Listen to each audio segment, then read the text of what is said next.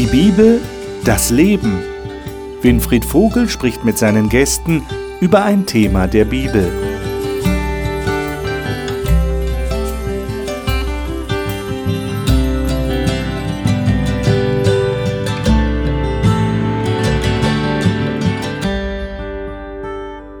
Jesus hat seinen Vater ganz intensiv darum gebeten, dass die Menschen, die zu ihm gehören, also die an ihn glauben, eins sind miteinander.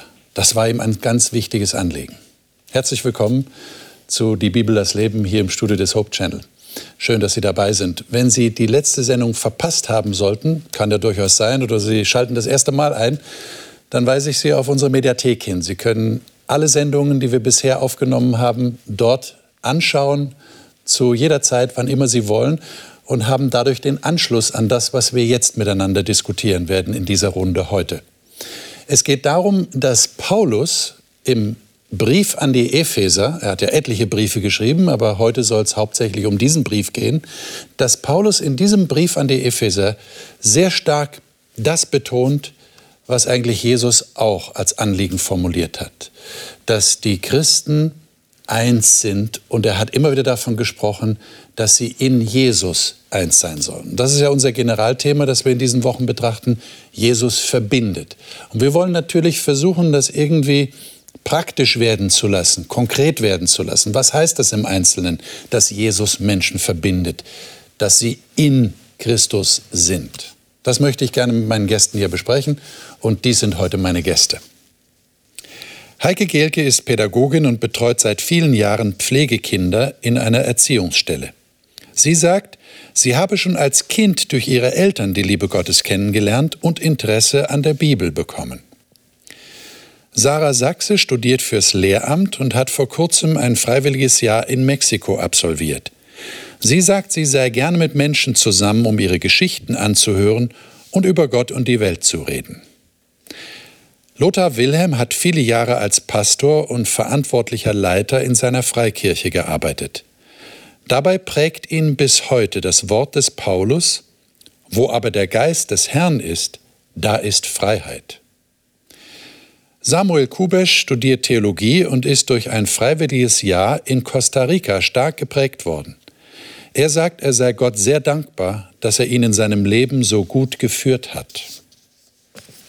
Was sagt der Paulus zu unserem Thema? Jesus verbindet. Das möchte ich gerne mit euch rausfinden. Epheser Kapitel 1 wäre der erste Text. Ich lade euch ein, dass wir Epheser Kapitel 1 aufschlagen.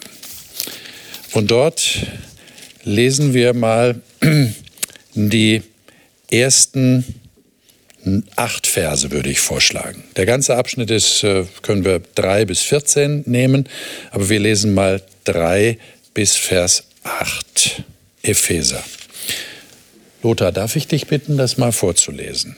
Gelobt sei Gott, der Vater unseres Herrn Jesus Christus, der uns gesegnet hat mit allem geistlichen Segen im Himmel durch Christus.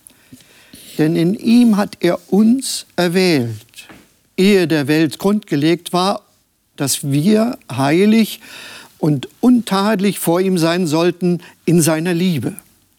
In seiner Liebe hat er uns dazu vorherbestimmt, seine Kinder zu sein, durch Jesus Christus, nach dem Wohlgefallen seines Willens, zum Lob seiner herrlichen Gnade, mit der er uns begnadet hat in dem Geliebten. In ihm haben wir die Erlösung durch sein Blut, die Vergebung der Sünden nach dem Reichtum seiner Gnade, die er uns reichlich hat widerfahren lassen in aller Weisheit und Klugheit. Mhm. Ich glaube, es war in der letzten Sendung, dass wir von Echokammern geredet haben. Und ich habe manchmal den Eindruck, in christlichen Kirchen sind wir auch sprachlich manchmal wie in einer Echokammer. Wir haben so die biblischen Begriffe drauf und die tauschen wir so aus. Und ich würde euch jetzt mal bitten, stellt euch vor, ihr habt jemand vor euch, der das nicht kennt. Wie würdet ihr dem erklären, was es bedeutet, in Christus, in Jesus zu sein? Das ist ja offensichtlich ein Schwerpunkt, den Paulus hier setzt, haben wir gemerkt. Ständig kommt das vor. In ihm, in Jesus Christus. Könnt ihr das irgendwie anders beschreiben, sodass das jemandem klar wird? Jemandem klar wird, der, der das nicht kennt? Habt ihr da eine Idee? Na, in der letzten Runde habe ich gesagt, ich, meine Identität ist Kind Gottes zu sein. Und für mich bedeutet in Christus, dass Christus mich erlöst hat, das weiß ich. Und er hat auch Einfluss auf meine Gedanken, mein Tun. Ich bitte ihn darum, durch seinen Geist mich zu beeinflussen und gebe mir Mühe, diesen Einflüssen auch gerecht zu werden. Mhm. Das bedeutet für mich Christus in mir oder ich in ihm. Ich meine, es ist ja interessant, dass die Bibel das so ausdrückt, dass Paulus das so ausdrückt. Wir, merkt ihr, wir, wir haben das ja nicht in unserem Sprachgebrauch. Ich sage nicht, ich bin in einem anderen. Ja? Aber hier wird das so ausgedrückt. Warum? Bitte, Lothar. Als Theologiestudent hatte ich einen Lehrer, der uns immer wieder wiederholend sagte, lernt im Raum der Gnade zu leben. Und ich wusste damals, was richtige Lehre war, was falsch war und was richtig war. Und ich konnte damit nichts anfangen. Aber er machte das so eindrücklich, dass ich dann doch auf mein Zimmer gegangen bin und gebetet habe, Herr, lehre mich, was heißt das, im Raum der Gnade zu leben. Mhm. Und ich habe in meinem Leben das erfahren, was von einem, in einem Raum zu leben, in dem man umgeben ist, wo man sich vorstellen kann, ich bin umgeben und das ist von in Christus, das ist ein Raum. Ich kann in einem Raum leben, in dem seine Güte mich, mich schützt, in dem seine Güte mich führt, in dem das, was er will, wirklich wird. Und diese Vorstellung hat mir mein ganzes Leben eine große, große Kraft gegeben. Das, das war wertvoll. Das ist auch heute noch wertvoll für mich. Und ich stelle mir dieses in Christus wirklich als Raum vor. Er ist um mich rum, hinter mir, vor mir. Äh, ja, ich kann in ihm sein. Seine Gedanken sollen mich bewegen. Ja. Danke für dieses Bild. Ich glaube, das Bild hilft uns, äh, uns das plastischer vorzustellen, dass es nicht so abstrakt bleibt. Ja, ja ich denke, in Christus klingt für uns komisch, aber es heißt vielleicht auch Christus in mir. Also das hat so beide Seiten und ähm, Christus in mir bedeutet für mich, dass er mein Leben füllt. Ja, im Alltag, wenn ich unterwegs bin, ähm, dass ich immer vor Augen habe, Christus ist dabei, auch wenn ich äh, zur Arbeit fahre oder zur Uni. Ähm, er begleitet mich einfach immer. Und das wäre jetzt im Sinne unseres Generalthemas auch der Faktor, der Menschen miteinander verbindet. Das heißt, wenn ich jetzt im Raum Jesus bin, wie du das gerade ausgedrückt hast, dann stelle ich fest, dass ich dann nicht alleine bin? Oder, oder kann man das so ausdrücken? Und das, das verbindet mich mit anderen? Merkt ihr das? Spürt ihr das? Na, wenn man dieses in mir, er ist in mir, auf heutige Verhältnisse, auf heutige Sprichwörter übertragen würde, da würde man vielleicht annähernd mit in meinen Schuhen gehen. Hm hinkommen. Also es ist, es ist natürlich ein bisschen anderes Verhältnis, aber wenn ich auch in den Schuhen von anderen Menschen laufe, dann äh, haben wir eine ganz andere Verbindung. Und dieses in den Schuhen von Jesus laufen ist für mich dann auch übertragen in den Schuhen von anderen laufen. Das ist eine Einheit, die sehr viel mit Verständnis und mit einer ganz besonderen Verbindung zu tun hat. Das ist auch ein interessantes Bild. Das heißt, ich versetze mich sozusagen in Jesus hinein bin in seinem Raum und kann mehr nachempfinden, was er möchte oder, oder worum es ihm tatsächlich geht. Das ist interessant. Ja. Wir haben ja einen Bibeltext gelesen, in dem Paulus ja. dauernd von uns und wir spricht. Genau. Ja, das kommt laufend vor. Ja. Ich persönlich mag diesen Text besonders. Und wenn ich mal so richtig down war, dann lese ich, oder auch down bin, dann lese ich mir von drei bis 14 diese Texte und dann lese ich statt uns immer ich. Ich setze meinen Namen einfach dafür ein. Und das, das, da geschieht was, weil Gott laufend Güte zuspricht. Ich habe dich gesegnet, ich gebe dir Frieden, ich habe dich vorherbestimmt. Ja, das, das, das, nicht der wenn das wirklich wahr ist, das muss doch das muss doch toll sein im Leben, ja. Aber gleichzeitig sagt er eben nicht nur ich, er nennt nicht nur meinen Namen, sondern er nennt auch noch wir und uns. Ja. Das heißt, er verbindet wirklich. Jetzt hat es ja in der frühen Kirche, in der frühen Gemeinde auch große Unterschiede gegeben. Äh, vor allem zwischen denen, die aus den Heiden kamen und Christen wurden und denen, die aus dem Judentum kamen. Die aus dem Judentum waren ja die Ersten. Ja, die Apostel sind ja, haben wir im Studium Apostelgeschichte ja äh, vor einigen Wochen gesehen, sind die Apostel immer in die Synagoge gegangen und haben die Juden versucht zu bekehren. Jetzt spricht der Paulus genau zu diesem möglichen Konflikt in der Kirche, dass da Leute aus unterschiedlichen Hintergründen zusammenkommen. Lesen wir mal Kapitel 2. Und dort ähm, von Vers 11 an. Und ich würde mal sagen, wir lesen jetzt mal diese Verse 11 bis 22, diesen ganzen Abschnitt. Äh, wer von euch wäre so nett und würde das mal lesen? Sarah, darf ich dich bitten? Du hast die Neues Leben mhm. Übersetzung. Hören wir es mal in dieser modernen Fassung. Vergesst nicht, dass ihr, die ihr keine Juden seid, aufgrund eurer Herkunft Außenstehende wart. Unbeschnittene nannten euch die Juden, die das äußere Zeichen der Beschneidung tragen. Damals lebtet ihr getrennt von Christus. Ihr wart vom Volk Gottes, Israel, ausgeschlossen und wusstet nichts von den Zusagen, die er ihm gegeben hatte. Euer Leben in dieser Welt war ohne Gott und ohne Hoffnung. Aber nun gehört ihr Christus Jesus. Ihr wart fern von Gott, doch nun seid ihr ihm nahe durch das Blut seines Sohnes. Denn Christus selbst brachte Frieden zwischen den Juden und den Menschen aus allen anderen Völkern, indem er uns zu einem einzigen Volk vereinte. Er hat die Mauer der Feindschaft, die uns früher trennte, niedergerissen. Durch seinen Tod hat er dem Gesetz mit seinen Geboten und Verordnungen ein Ende bereitet und dadurch Frieden gestiftet, indem er beide in sich zu einem einzigen neuen Menschen schuf. Er hat sie in einem Leib vereint und durch das Kreuz mit Gott versöhnt, so dass die Feindschaft ein Ende fand. Er ist gekommen und brachte die Botschaft des Friedens auch euch, die ihr fern von ihm wart, und den Juden, die ihm nahe waren. Durch das, was Christus für uns getan hat, können wir jetzt alle, ob wir Juden sind oder nicht, in einem Geist zum Vater kommen. Deshalb seid ihr nicht länger Fremde und ohne Bürgerrecht, sondern ihr gehört zu den Gläubigen, zu Gottes Familie. Wir sind ein Haus, das auf dem Fundament der Apostel und Propheten erbaut ist, mit Christus Jesus selbst als Eckstein. Dieser Eckstein fügt den ganzen Bau zu einem heiligen Tempel für den Herrn zusammen. Durch Christus, den Eckstein, werdet auch ihr eingefügt und zu einer Wohnung, in der Gott durch seinen Geist lebt. Hm. Also das ist ja ein erstaunlicher Text, oder? Findet ihr nicht auch? Mhm. Äh, das ist jetzt, da, da gibt es keinen Unterschied mehr. So klingt er. Ist das wirklich so? Wie empfindet ihr das? Das waren doch unterschiedliche, unterschiedlicher kann es ja gar nicht sein. Da waren Leute, die, die, die glaubten an irgendwelche Götter, die hatten völlig andere Praktiken in ihrem Leben. Und da waren die Juden, die haben im Tempel angebetet und so weiter. Die haben an den einen Gott geglaubt, nicht an viele Götter. Und jetzt sind die alle zusammen in einer Gemeinde, in einer Kirche. Und Paulus sagt, ihr seid jetzt alle, alle gleich. Wie geht das? Also ich kann mir nicht vorstellen, dass alle Unterschiede aufgehoben sind dadurch, okay. aber dass sie etwas Einendes hatten.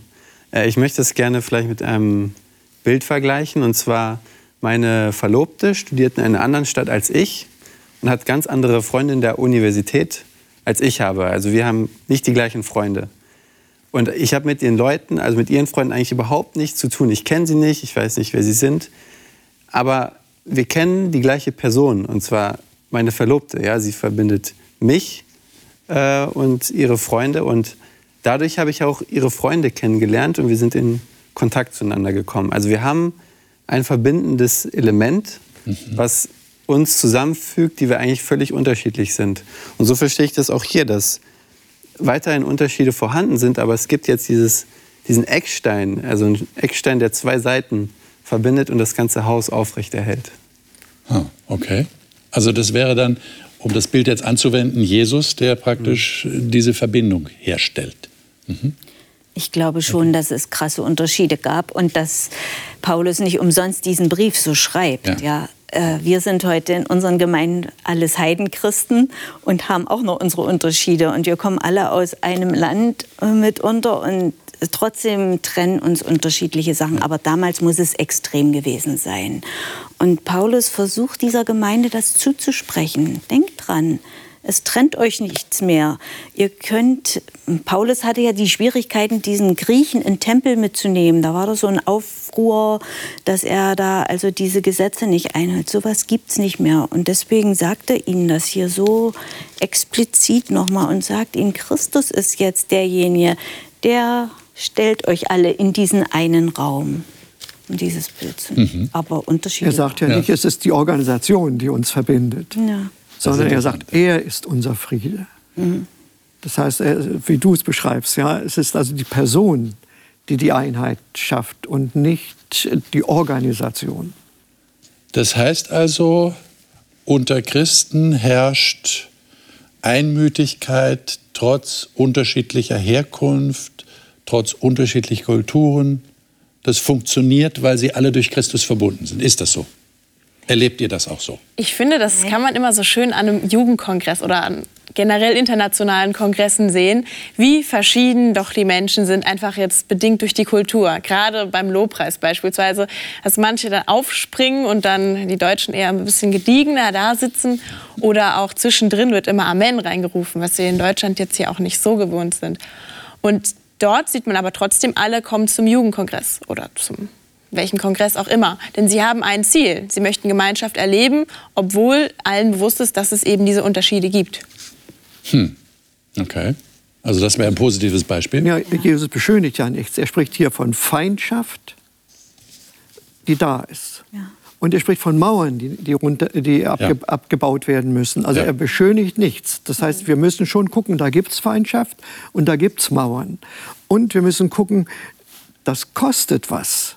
Er sagt das ja ganz drastisch. Ich, ich lese noch mal Vers 16. Bitte der die beiden, also diese Unterschiede, versöhnte mit Gott zu einem Leib, also zu einem Organismus, nicht zu einer Organisation, zu einem Organismus, durch das Kreuz, indem er die Feindschaft tötete durch sich selbst. Das klingt ein bisschen kompliziert, aber das hat Jesus das Leben gekostet. Er ist dafür gestorben. Und wenn er vorher in, in, dem ersten Abschnitt, den wir gelesen haben, sagt, in ihm haben wir Erlösung, in ihm sind wir frei, in, durch sein Blut, dann, dann weist er darauf hin, dass unser Unfriede kostet ihn immer noch das Leben. Wir machen uns das gar nicht klar. Aber im Grunde genommen bringen wir Jesus mit jeder unfriedlichen Haltung immer noch um. Hm. Er ist dafür gestorben, ein für alle Mal, sagt er. Ja, aber, aber wenn die anderen das nicht vor uns gemacht hätten, dann wäre er für uns, für unseren Unfrieden gestorben. Und das müssen wir uns vorstellen. Und das, denke ich mir, hat etwas zu tun mit der Beziehung zu Christus. Wie kommt es denn eurer Meinung nach dazu, dass wir gerne mal in ferne Länder reisen, ähnlich wie man gerne auf einen Jugendkongress oder so eine Veranstaltung fährt, und da erlebt man alle möglichen anderen Kulturen und Eigenheiten anderer Kulturen. Aber man ist dann ganz froh, dass man wieder nach Hause fahren kann. Da hat man seine vertraute Umgebung und da hat man die angeblich normalen Leute wieder. Ähm, wie kommt das, dass in Gemeinden, in Kirchengemeinden, also ich beobachte das ja auch, ähm, so ein bisschen das Gefühl entsteht, naja, also wir sind hier in unserem Wohnzimmer, aber zu viel umgestellt werden sollte da jetzt nicht. Und wenn da jetzt andere Leute reinkommen, ähm, nee, also was wollen die denn? Wo kommen die denn her? Äh, wie kann man das überwinden?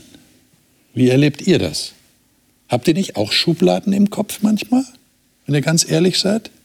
Also ich glaube, da muss man wirklich einen großen Schritt aus der eigenen Komfortzone rausmachen. Hm. Wenn ich mir jetzt überlege, in meine Gemeinde kommt dann auf einmal eine Gruppe und die fängt jedes Mal an, bei jedem Lied zu tanzen. Das wäre einfach ungewohnt und ich weiß nicht, ja. ich, ich fände das wahrscheinlich faszinierend und vielleicht irgendwann auch nervig, was weiß ich. Aber da muss ich einfach aus meiner Komfortzone raustreten und sagen, gut, das ist ihre Art, Gott zu loben. Und da kann ich mich selbst nicht hinstellen und sagen, ich habe die Wahrheit allein. Äh, ich sage, dass ich jetzt nicht tanzen soll im Gottesdienst, das ist unangepasst. Da muss ich mich einmal zurücknehmen. Vielleicht wäre es auch spannend, mal bewusst auch äh, in andere Gemeinden zu gehen. Also mal um bewusst seinen Horizont zu erweitern und nicht mhm. immer nur das Gewohnte, Bekannte ähm, zu erleben, sondern auch mal zu gucken, wie machen andere das eigentlich. Weil ich glaube, auch die kritische Auseinandersetzung mit dem anderen kann mich immer wieder bereichern. Ich meine, bei den, bei den damaligen Leuten, äh, zu denen Paulus geschrieben hat, ging es ja vor allem auch darum, dass man sich gegenseitig das Heil abgesprochen hat. Das ging ja noch weiter als nur, da tanzen vielleicht welche im Gottesdienst, mhm. sondern man hat gesagt, die können ja nicht genauso erlöst sein wie wir, wie wir Juden. Ja, und diese Feindschaft, dieser Unterschied, der ist aufgehoben durch Jesus. Ähm, Erlebt ihr das manchmal, dass da vielleicht diese Gefahr besteht, dass die einen den anderen das absprechen und wie wäre das zu überwinden? Versteht ihr, was ich meine? Dass man sich nicht sicher ist, äh, sind die, sind die wirklich richtig und werden die auch so erlöst, wie ich erlöst werde? Oder erlebt ihr das nicht?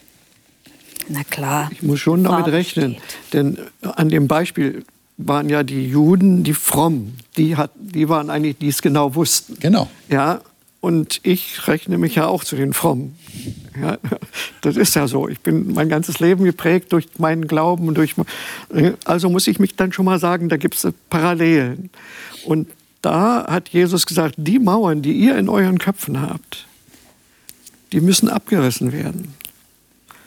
Also muss ich das auch auf mich übertragen. Ich muss also sagen, im Prinzip habe ich gerade, weil ich fromm bin, äh, die Gefahr, dass ich da auch eine Mauer im Kopf habe, die eventuell Jesus das Leben kosten kann, weil es mich von anderen Menschen trennt.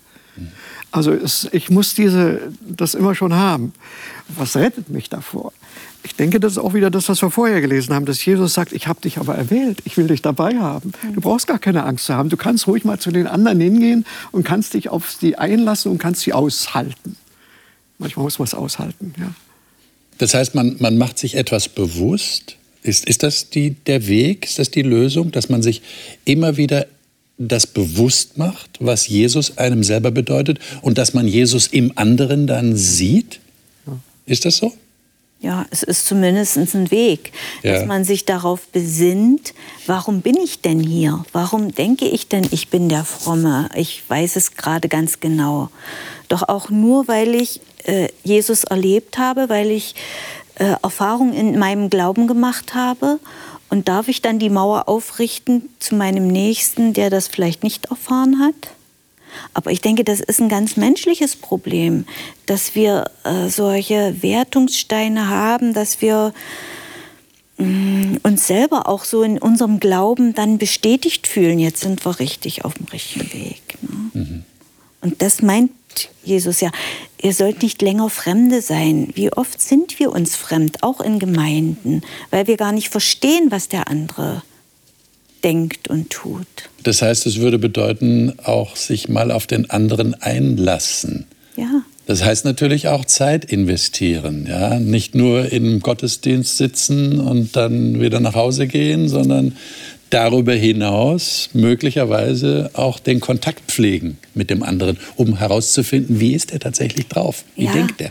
Ich glaube auch, äh, sich bewusst zu sein, nicht das, was ich für mich als richtigen Glauben erkannt habe, ist auch wirklich richtig. Schon dieses richtig und falsch ist ja so eine große Mauer, die wir uns untereinander oft aufstellen. Aber heißt es dann, dass du immer irgendwo unsicher bist, ob du richtig liegst?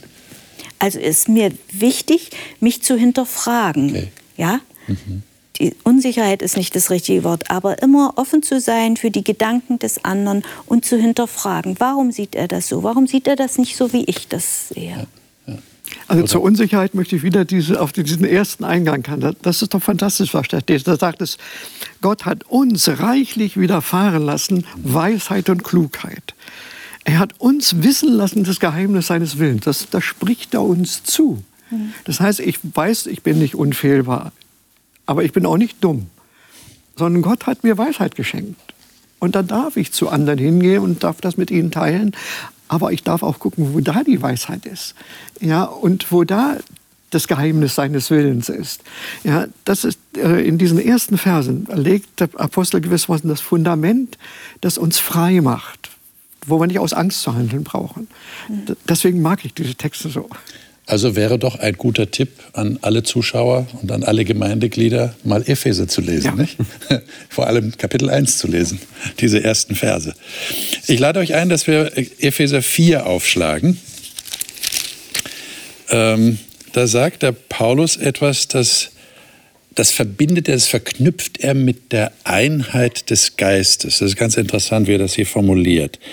Ähm, Heike, darf ich dich bitten, mal die sechs Verse zu lesen? Epheser 4, 1 bis 6.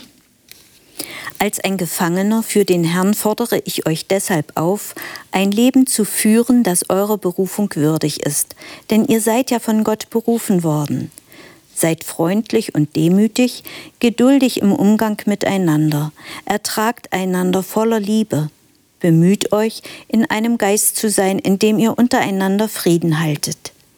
Ihr sollt alle gemeinsam ein Leib sein und einen Geist haben, weil ihr alle zu einer Hoffnung berufen seid. Es gibt nur einen Herrn, einen Glauben, eine Taufe. Und es gibt auch nur einen Gott und Vater, der über allen steht und durch alle lebt und in uns allen ist. Mhm. Hm. Was sagt ihr zu diesem Text? Was, was ist die Botschaft, die euch hier besonders anspricht von Paulus? Er nennt hier offensichtlich ganz wichtige Einzelheiten, die dazu beitragen, dass wir der Berufung würdig leben, die wir bekommen haben als Christen? Was spricht euch da besonders an? Mich spricht zunächst mal die Aufforderung an, dass das irgendwas mit Demut, mit Sanftmut, Sanftmut heißt ja auch, ich verzichte auf mein Recht haben, und mit Geduld zu tun hat und mit Ertragen. Das sagt er am Anfang, bevor er das sagt. Und dann sagt er, das Ganze können wir, weil es aber nur einen Gott gibt. Wir können mhm. uns letztlich nicht trennen, es ist nur ein Gott. Und ein Geist und ein Herr und ein, ja, also da, gibt er uns die Grundlage. Aber es ist kein selbstverständlicher Prozess, sondern es verlangt von mir, und da muss ich darum bitten, dass ich mal ein bisschen zurückschraube, dass ich demütig bin, dass ich mal nicht auf meinem Recht bestehe und dass ich auch ein Stück Geduld habe, dass ich ein Stückchen ertrage. Das wird einfach von mir erwartet. Wenn Unfrieden da ist, wenn, wenn, wenn Spaltungen drohen oder so, da, da brauche ich das. Äh, das ist für mich äh, Voraussetzung, damit umzugehen. Und das sagt der Apostel hier knallhart. Er sagt ja hier, Vers 3, befleißigt euch. Ja? Würde mich interessieren, wie befleißigt ihr euch? Das ist auch ein Begriff, den wir nicht mehr so verwenden. Aber ihr wisst schon, was der Paulus meint, nicht? So, so nach also dem Motto, strengt euch an oder denkt darüber nach.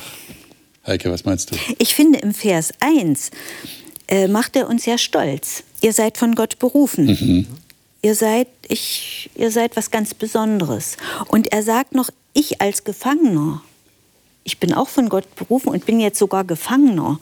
Ja, also so ungefähr die Situation, in der ihr jetzt lebt, in der ihr jetzt steht, ist gar nicht so wichtig. Ihr seid von Gott berufene Menschen. Und das soll auch irgendwie sichtbar werden. Und dann führt er ja auf, seid freundlich, bemüht euch. Hm. Und ich bin der Meinung, wenn ich von Gott berufen bin, dann habe ich auch, auch seinen Geist bekommen. Und dann gibt uns Gottes Geist ein, was wir machen sollen. Dann, dann zeigt er uns, wo wir eben nicht demütig waren oder wo wir eben unfreundlich waren. Und, ich höre dieses, ihr seid von Gott berufen, so als ich brauche dich dabei. Ja. Mhm. Ja, ja. So, und ich bin so ja sowieso ja, da. Und mhm. Aber dann achte drauf, ohne Geduld und ohne Demut und ja, ohne Zurückschrauben geht's nicht. ja. ja. Also es braucht schon die, die, die Übung der Selbstreflexion. Ja, Aber wie, er wie sagt ja auch, bemüht euch. Ich ja. meine, wenn ich hier lese, geduldig und demütig, also das sind jetzt nicht gerade die zwei ähm, Sachen, die heute im Trend liegen. Also da gibt es äh, viel mehr Selbstinszenierung. Oh, und da muss ich jetzt von mir selbst sagen, Geduld, das ist eine Sache, die muss ich auch üben. Und da muss ich mich wirklich drum bemühen und äh, da bete ich ganz viel, ganz viel für, dass ich da geduldig bin, auch im Umgang mit anderen.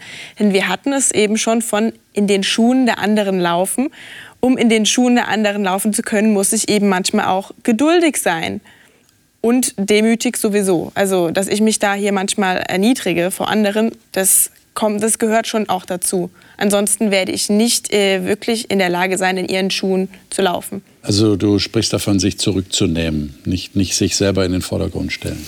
Mich zurückzunehmen und auch mich selbst mal verletzlich zu zeigen. Mhm. Ansonsten werde ich den anderen nicht wirklich verstehen können. Mhm. Mhm. Und auch wahrscheinlich nicht gut gewinnen können für, für das, was, was ich ihm ja, ich glaube, der Apostel Paulus möchte, dass es auch praktische Auswirkungen auf unser Leben hat, auf den Alltag. Ähm, ich hatte lange Zeit, habe ich mal so ein Armband getragen, da stand drauf, What would Jesus do? Was würde Jesus tun? Mhm.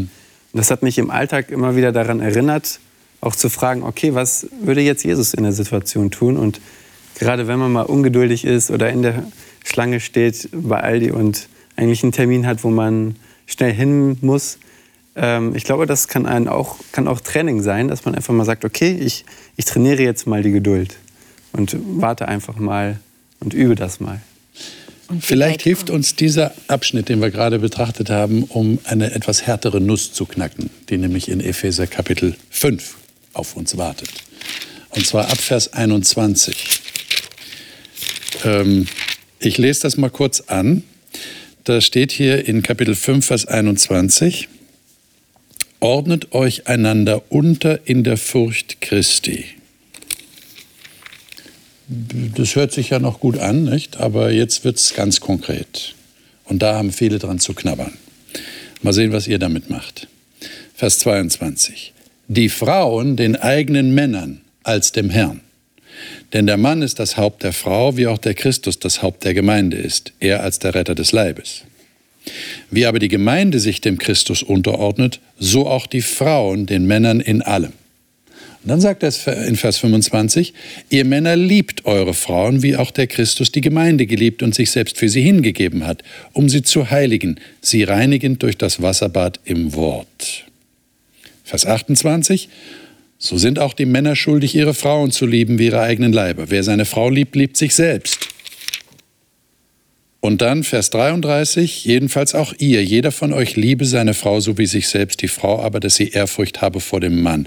Und in Kapitel 6 erweitert er dann diese Ermahnung, sich unterzuordnen, auf die Kinder. Ihr Kinder gehorcht euren Eltern im Herrn, Ehre Vater und Mutter, dann wird das Gebot aus den zehn Geboten zitiert. Vers 4, Väter reizt eure Kinder nicht zum Zorn. Und dann in Vers 5 geht er auf die Sklaven ein. Gehorcht euren irdischen Herren mit Furcht und Zittern in Einfalt eures Herzens als dem Christus. Und in Vers 9 werden auch die Herren der Sklaven angesprochen, tut dasselbe ihnen gegenüber und lasst das drohen. Es gibt bei Gott kein Ansehen der Person. Damit endet das in Vers 9. So, jetzt frage ich euch, wie versteht ihr denn das? Hier wird es ja jetzt konkret. Das heißt, Einheit, Einigkeit, Einmütigkeit hat was mit Unterordnung zu tun? Das ist jetzt schon ein Reizwort, finde ich. Also mir fällt zunächst mal auf, dass er nicht allen dasselbe sagt, mhm. sondern er hat, ich bin ja ein Mann, also er hat den Männern zum Beispiel zu sagen, liebt. Mhm. Den Frauen sagt er nicht, liebt. Den Frauen sagt er, ordnet euch unter. Wenn ich mir so betrachte, wo sind die Stärken der Männer, eine Hackordnung kriegen die immer hin. Ja, also so, wo Männer zusammen sind, da gibt es Machtkämpfe und da, also die ordnen schon ihre, äh, ihre Reihenfolge. Mit dem Lieben haben sie es schon sehr viel schwerer. Ja, äh, das ist, und da setzt Gott hier mit seinem Geist an. Guck mal, wo deine Schwachpunkte sind. Ähm, und das wird dann sehr, sehr deutlich mit Beispielen aufgeführt, ziemlich lang bei den Männern. Ja, und da denke ich mir, das, da merke ich auch immer diese Güte Gottes, der uns zeigt, wie es ist und der auch auf unsere Schwachpunkte hinweist. Äh, das fällt mir an diesen Stellen auf. Da gibt es schon was zu verändern. Hm. Warum meint ihr denn, muss der Paulus das den Leuten da extra schreiben? Ich habe euch doch so verstanden, wenn wir uns alle auf Jesus besinnen und auf unsere Identität in Jesus Christus, dann ist das doch eigentlich fast ein Selbstläufer. Nicht? Der Paulus muss jetzt extra kommen und sagen, aber ordnet euch unter. Und zwar die Frauen den Männern und die Männer sollen die Frauen lieben und die Sklaven sollen ihren Herren gehorchen und die Kinder den Eltern. Das muss er ihnen extra sagen. Das geht nicht von alleine. Ich also glaube, Christus und Unterordnung, ähm, das gehört eigentlich zusammen. Also die Unterordnung ist vielleicht jetzt nochmal die ein praktisches Beispiel von Christus, weil Christus, was hat er gemacht? Er hat sich erniedrigt am Kreuz. Und um das für die wirklich nochmal greifbar zu machen, spricht er jetzt, glaube ich, hier unterschiedliche Gruppen an, also Eltern, Kinder, Sklave, Herrn, Frau und Mann, um das für sie wirklich nochmal verständlich zu machen. Ich finde auch Unterordnung, das ist heute, hat heutzutage so Das ist schon ein harter Begriff, ne? Das hat aber auch so einen negativen Beigeschmack bekommen, wenn man sich einfach mal überlegt, Unterordnung. Wenn jetzt beispielsweise der Mann die Frau mit einer Liebe wie Christus äh, behandelt, dann gibt es da also nicht mehr viel unterzuordnen, weil er ja trotzdem für sie sorgen würde. Also das klingt, es klingt, wenn man es im ersten Moment liest, so hart, aber im zweiten Moment, wenn man auf diese Liebe eingeht, dann äh, wird es schon wieder ein bisschen, ach, ich sag mal so, menschlicher, nicht mehr so untergeordnet, so auf verschiedenen Ebenen. Ja, das scheint ja auch wichtig zu sein. Ich könnte mir vorstellen, dass manche Leute dem Paulus sagen würden, Paulus, hättest du das nicht ein bisschen anders schreiben können? Weil das kann man ja so leicht missbrauchen. Ist ja auch von Männern, ist es ja missbraucht worden. Ja. Und wird vielleicht heute noch missbraucht. Die den Frauen sagen, du ordnest dich um hier unter. Du machst alles das, was ich sage. Aber so ist ich es denke, nicht gemeint, in der Kultur oder? ist das ja auch so gewesen. In den Juden war das Patriarchat, der Mann hat das Sagen gehabt. Bei den Heidenchristen, ich weiß nicht, äh, was es dort für Eheformen gab, aber bestimmt keine friedlichen oder ich weiß es nicht genau, er muss es Ihnen sagen. Aber wir haben trotzdem unterschlagen, wie Christus das Haupt eines Leibes ist. Ne, du hast die Unterordnung immer schön gesagt und meine Mädchen in der Erziehungsstelle, die würden aber jetzt hier kommen von wegen Unterordnung. Äh, wir haben diesen Leib vergessen. Ne? Wir sind ein Leib und Christus ist das Haupt. Er ist derjenige, der uns diese Gedanken gibt, der uns sagt, was wir zu tun haben. Und wenn uns das bewusst ist, dann liebt der Mann seine Frau, auch wenn sie vielleicht zickig ist. Und dann können wir als Eltern auch sagen, du tut mir leid, an der Stelle bin ich absolut übers Ziel hinausgeschossen, ich habe dich angeschimpft, das war nicht richtig. Ich denke, das dürfen wir nicht vergessen. Äh, Paulus sagt den Leuten, lasst euch das durch Christus schenken. Er ist derjenige, der hier das Sagen in eurem Leben hat. Und ich denke, wie weit kommen wir denn? Selbstläufer, wenn du nach Selbstläufer fragst, ist es, dass wir uns zanken, dass Unfrieden ist. Wir können uns das nur durch seinen Geist schenken lassen. Ja. Wir können es nicht machen. Ja. Ich bin sogar heute der Meinung, entschuldige, ich bin ein bisschen älter, wir können es nicht üben. Wir können üben, wir können es uns vornehmen zu üben, geduldig zu sein. Aber wie weit kommen wir wirklich? Wir brauchen hier eindeutig diesen, diese Verbindung zu Jesus. Durch seinen Geist kann er mir sagen, Heike, an dieser Stelle war es absolut unmöglich, hier musst du dich entschuldigen. Und an der anderen Stelle kann er mir sagen, guck mal, sieh das mal so, deswegen reagiert er jetzt so, sei ganz freundlich und ganz ruhig. Und ich glaube, der Hinweis, den du da gegeben hast, ist sehr wichtig, dass wir uns das vor Augen halten, was Jesus getan hat. Ja. Was Jesus für die Gemeinde getan hat. Ja. Mhm. Was er für jeden von uns tut. Dass wir uns das wieder ins Gedächtnis zurückrufen. Ja, Oder? äh, Unterordnen hat ja immer mit Machtkampf zu tun. Ja, wer hat das Sagen? So hört ja, sich's an, nicht? So, ja, hat, hat, darum geht es eigentlich. Ja, was ist oben und wer hat das Sagen? Und da wird nun in dem Zusammenhang, das wird ja mit dem Unterordnen wird ja nicht nur den Frauen gesagt, es wird auch den Männern gesagt. Ja, im Unterschied mit zum Lieben, das ist noch Ja. gilt allerdings auch für beide. Aber ähm, dann wird gesagt, wie Christus. Wir sollen also das Unterordnen wie Christus machen. Und wie hat Christus denn Machtkämpfe get- ausgetragen? Ja, er hat gesagt, was ist, sehr deutlich, aber er hat nicht draufgeschlagen und nicht zurückgeschlagen, Ja. sondern er ist eher gestorben. So hat Christus die Machtkämpfe ausgetragen. Er hat es ausgehalten. Ja, und hat dann noch gebetet für die, die draufgeschlagen haben. Und da denke ich mir, ist Erlösung. Wenn das so geht, dann denke ich mir, dann, brauchen, dann können wir auch die Uneinigkeit. Und wenn wir auch sehen, wie Jesus sich seinem Vater gegenüber verhalten hat. Ja. Der hat sich ja völlig dem Willen seines Vaters untergeordnet, als er auf der Erde war. Aber das bedeutete nicht, dass er irgendwie gekuscht hat oder dass er nicht mehr er selber war. Nicht? Also das wäre ja auch jetzt äh, ein, ein Rekurs auf das, was wir das letzte Mal hatten. Äh, das Einssein wie Vater und Sohn, ja, wie Gott Vater und Gott Sohn. Äh, da ist ja auch Unterordnung dabei, aber es heißt nicht, ich bin jetzt niemand mehr. Ja, das ist sehr interessant. Also gerade das Vorbild von Jesus zu sehen, spielt da eine Rolle. Samuel. Ähm, die damalige Zeit war ja sehr stark auch durch Hierarchien geprägt.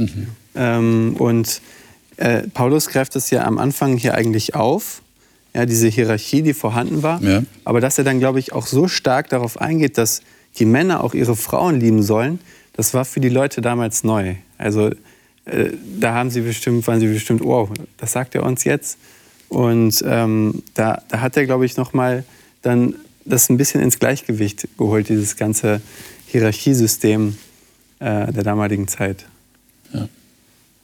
Äh, könnt ihr aus eurer persönlichen Erfahrung vielleicht zum Schluss jetzt in den letzten Minuten sagen, wie es euch geht im Verhältnis zu anderen Menschen. Wie, wie schafft ihr das? Oder vielleicht sagt ihr, ihr schafft es gar nicht, ähm, andere so zu lieben, wie Jesus uns Menschen liebt. Kann man das überhaupt, geht das überhaupt oder ist das ein zu hoher Anspruch? Wie erlebt ihr das bei euch persönlich? Also wenn ich die Frage an mich so stelle, wie du sie gestellt hast, dann ist das ziemlich hoffnungslos. Mhm. Ja, wenn, dann die Frage, wie schafft ihr das, richtet die Frage ja an mich, mhm. schaffe ich das? Und das Geheimnis des Glaubens ist, dass, ich, dass das nicht funktioniert. Meine Werke kriegen es nicht hin. Das Geheimnis des in Christus sein ist ja, dass er das dann ermöglicht, macht.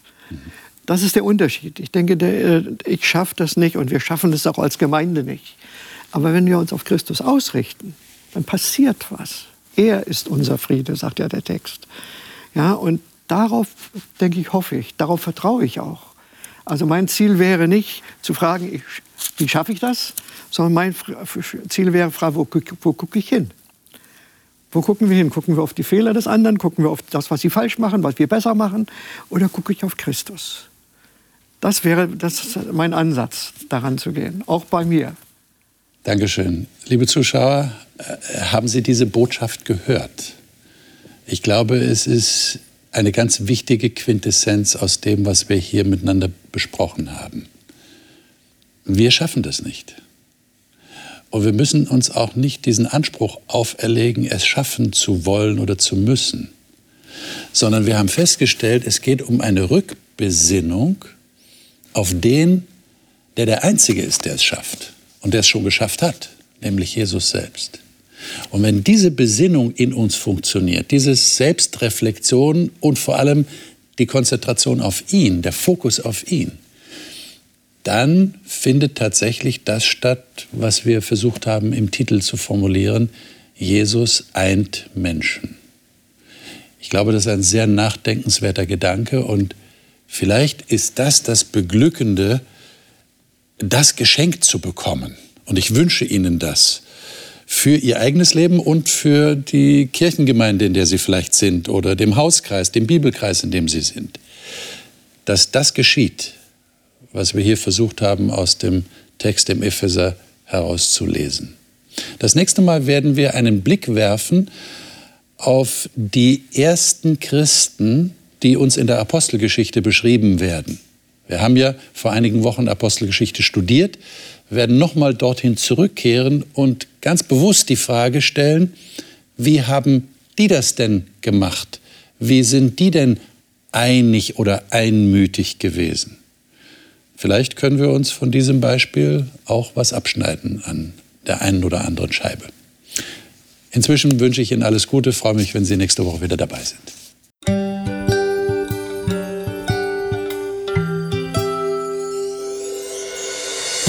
Sie hörten auf Hochchannel Radio die Bibel, das Leben mit Winfried Vogel und seiner Gesprächsrunde.